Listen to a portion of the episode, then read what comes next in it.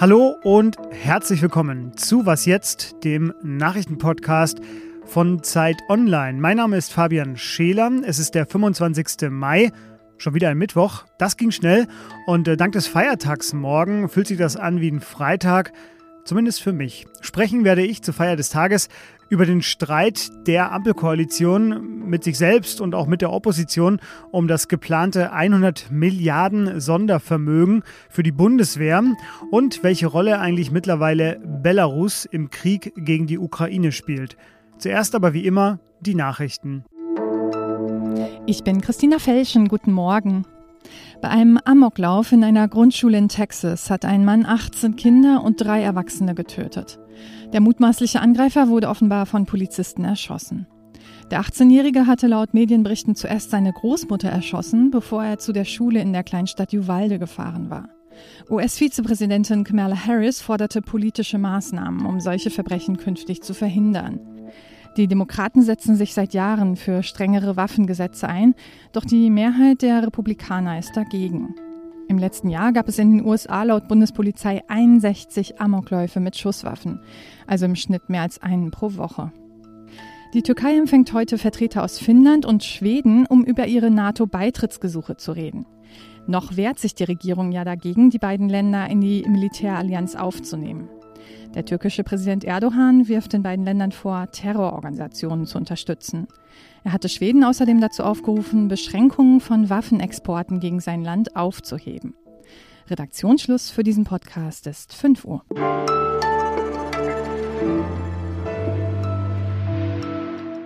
Für das erste Thema heute gehen wir noch mal ganz kurz zurück, genauer zum 27. Februar 2022. Das war der Tag der sogenannten Zeitenwende in der deutschen Politik. Wir hören da noch mal rein, was Kanzler Olaf Scholz da genau gesagt hat. Aber machen wir uns nichts vor, bessere Ausrüstung, modernes Einsatzgerät, mehr Personal, das kostet viel Geld. Wir werden dafür ein Sondervermögen Bundeswehr einrichten. 100 Milliarden Euro für die Bundeswehr. So kann man das, finde ich, verstehen, wenn man ihm zuhört. Doch daran gibt es nun, naja, kleine bis mittlere Zweifel, wenn man jetzt den Text liest, der dieses Sondervermögen im Grundgesetz festschreiben soll. Da heißt es nämlich etwas abgewandelt zu dem, was wir gerade gehört haben, zur Stärkung der Bündnis- und Verteidigungsfähigkeit. Das mag jetzt so ein bisschen Wortglauberei sein, ist es aber nicht, denn es geht dabei um die viel größere Frage, gehen die 100 Milliarden Euro wirklich nur an die Bundeswehr, wie es jetzt zum Beispiel die Opposition, die CDU, CSU wegen Scholz Rede eben fordert? Oder geht vielleicht die ein oder andere Milliarde woanders hin, zum Beispiel in Krisenprävention, in Entwicklungshilfe oder auch in die Cyberabwehr. Diese Fragen möchte ich Peter Dausend aus dem Hauptstadtbüro der Zeit stellen, der jetzt bei mir ist. Hallo Peter. Ja, hallo, grüß dich. Peter, es klang eigentlich klar, 100 Milliarden für die Bundeswehr. Warum überlegt denn die SPD jetzt überhaupt nochmal? Na, es ist ja nicht nur die, FD, äh, die SPD, es sind ja auch die Grünen, ähm, weil aus der Fraktion Widerstand kommt. Also diese 100 Milliarden für die Bundeswehr allein für militärische Zwecke ist vielen dann doch zu viel. Sie verweisen auf den sogenannten äh, vernetzten Sicherheitsbegriff. Also die vernetzte Sicherheit ist ein Konzept, das besagt, dass man nicht nur allein auf militärische Mittel setzen darf, um einen Konflikt zu beenden, sondern dass diplomatische, entwicklungspolitische, humanitäre Aspekte dazukommen müssen. Und da ist die Union und sind auch Teile der SPD dagegen. Und warum das so problematisch ist, man braucht eigentlich für eine Grundgesetzänderung eine Zweidrittelmehrheit. Und die kriegt man nur zustande, wenn die Union mit der Ampel stimmt. Es gab diese Woche aber eine, naja, sehr bemerkenswerte Äußerung aus der SPD, nämlich von Rolf Mützenich. Der sagte nämlich, äh, Zitat, dass man es auch über andere Wege, sprich ohne die Opposition machen könnte. Welche Wege meint er denn damit und ist das eigentlich sinnvoll, was er da vorschlägt? Naja, man kann eine sogenannte Notfallsituation äh, bestimmen durch eine einfache Mehrheit. Das würde dann die Möglichkeit äh, bieten, die Schuldenbremse zu umgehen.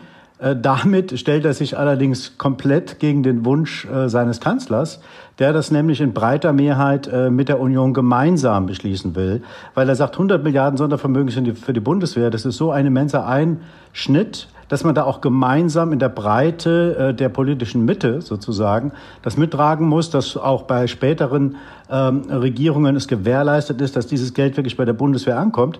Und da die Bundeswehr ja so ausgestattet ist, wie sie ausgestattet ist, dass es also an vielen Ecken fehlt, ist meiner Meinung nach also vollkommen richtig, diese 100 Milliarden wirklich für die Bundeswehr einzusetzen. Zumal, wenn man in die Bundeswehr reinhört, ähm, sagen die, die 100 Milliarden, wenn man das alles aufsummiert, was fehlt, äh, werden nicht ausreichen. Da geht es eher in Richtung 200 Milliarden.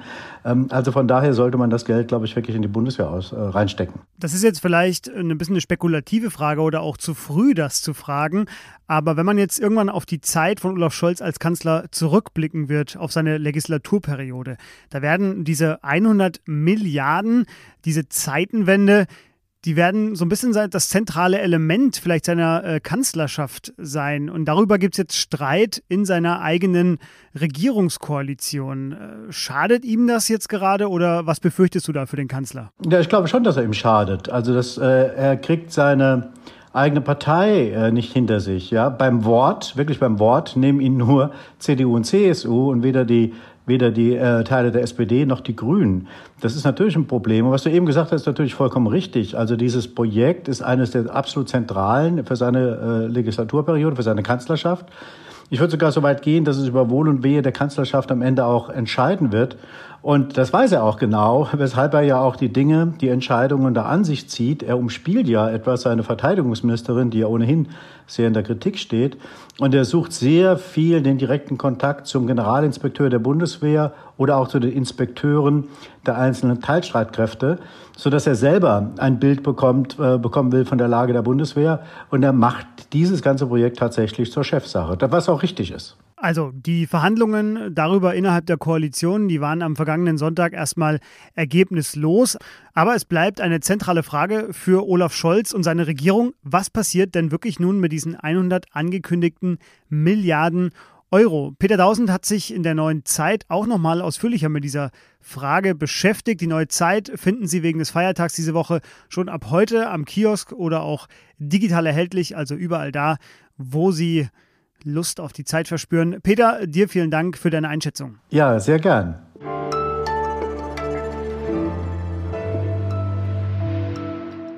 Und sonst so? Eine Warnung an alle Langzeitstudentinnen und Langzeitstudenten. Übertreibt es nicht. In Bolivien wurde nämlich gerade Max Mendoza, der Chef einer Studierendenvereinigung, festgenommen. Mendoza hat das etwas ungewöhnliche Studentenalter von 52 Jahren und ist seit mindestens 33 Jahren für verschiedenste Kurse eingeschrieben. Mehr als 200 Fächer sollen es im Laufe der Jahre gewesen sein. Er hat jetzt auch nicht in jedem bisher einen Abschluss oder auch nur einen Punkt erreicht. Die Sache hat natürlich aber einen ernsten Hintergrund. Die Regierung wirft ihm vor, dass es ihm jahrelang vor allem darum ging, den, naja, recht ordentlichen Lohn des Studentenführers abkassiert zu haben. Der soll nämlich mit knapp über 3000 Dollar monatlich dem des Staatspräsidenten schon sehr nahe kommen. Mendoza selbst bestreitet diese Vorwürfe und ich muss natürlich hier zur Ehrenrettung und auch aus eigener Erfahrung heraus sagen, Studieren ist ein Vollzeitjob. Und wer was anderes sagt, dem lese ich zur Strafe alle meine ECTS vor.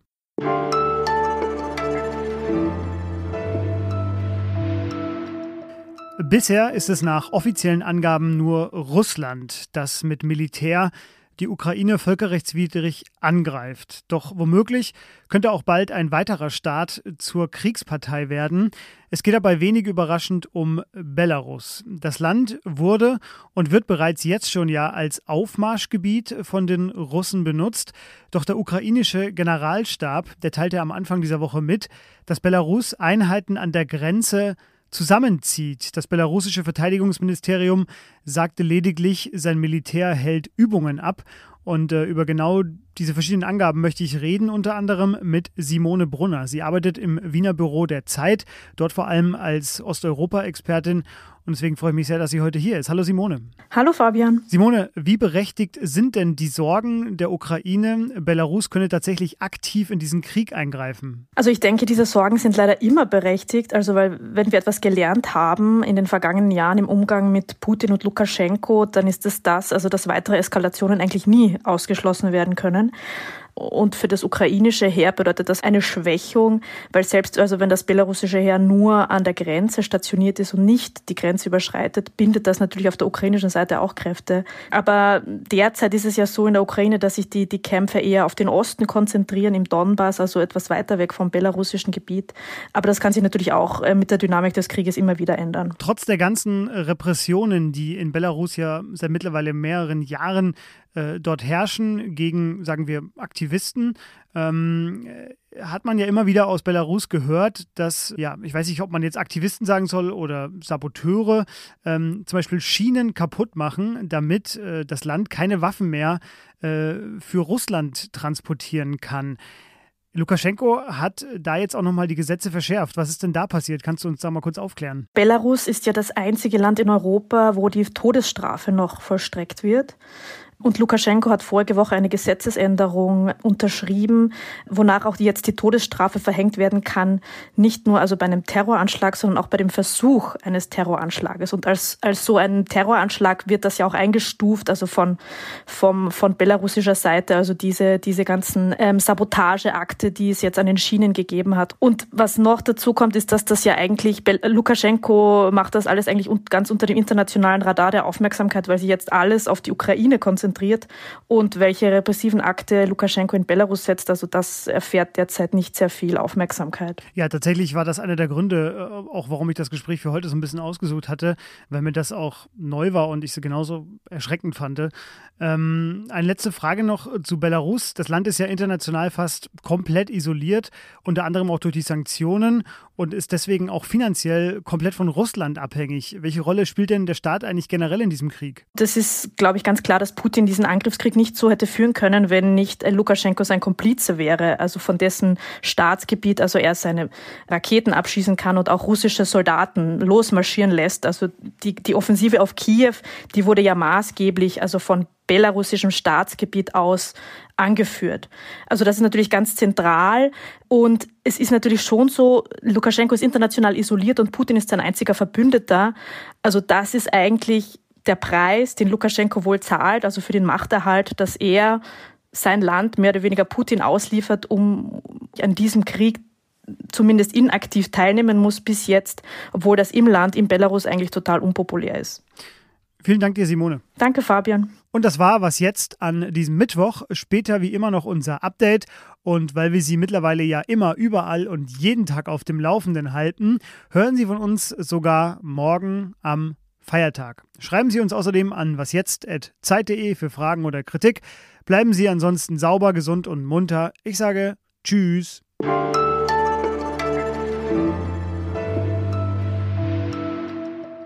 Simone, du hattest vorher schon viele Kontakte nach Belarus, also vor dem Krieg. Wie hältst du die jetzt gerade? Spärlich und vorsichtig, weil man mit, mit digitaler Kommunikation natürlich auch sehr aufpassen muss, aber natürlich über verschlüsselte Messenger-Dienste, wobei ich auch sagen muss, dass die allermeisten meiner Bekannten Belarus inzwischen schon verlassen haben.